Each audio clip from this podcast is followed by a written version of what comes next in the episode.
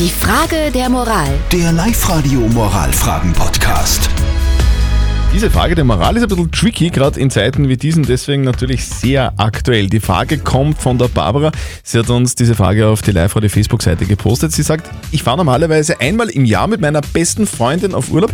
Letztes Jahr haben wir diesen Urlaub wegen Corona ausfallen lassen. Heuer will meine Freundin aber unbedingt auf Urlaub fahren, egal ob Corona oder nicht. Sie will das unbedingt. Ich selber finde das aber ziemlich unverantwortlich und will eigentlich nicht fahren. Soll ich ihr zuliebe trotzdem mitfahren? Ihr habt uns zu diesem Urlaubsthema einige WhatsApp reingeschrieben. Die Ilse zum Beispiel schreibt, ich würde die Freundin fragen, ob sie es mit ihrem Gewissen verantworten kann, wenn ich mich mit Corona anstecke. Die Vera schreibt, ich hoffe, dass die Barbara auf ihr Gefühl hört. Wenn sie Urlaub fahren unverantwortlich findet, dann soll sie es bitte lassen.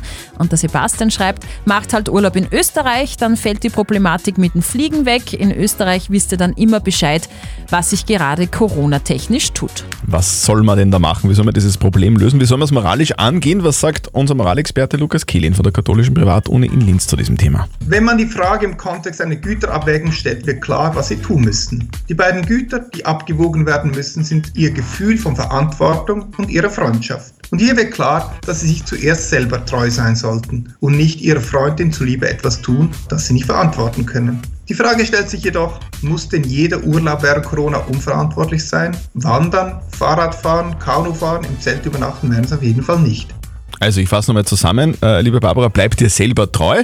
Wenn du nicht auf Urlaub fahren willst, dann hast du natürlich keine Verpflichtung, das zu machen. Und es gibt ja Alternativen. Es muss nicht immer das Meer sein, es muss nicht Mhm. immer das Ausland sein. Es kann ja auch in Österreich sein, wandern oder so, wo der Abstand eingehalten werden kann. Dann ist das alles halb so schlimm.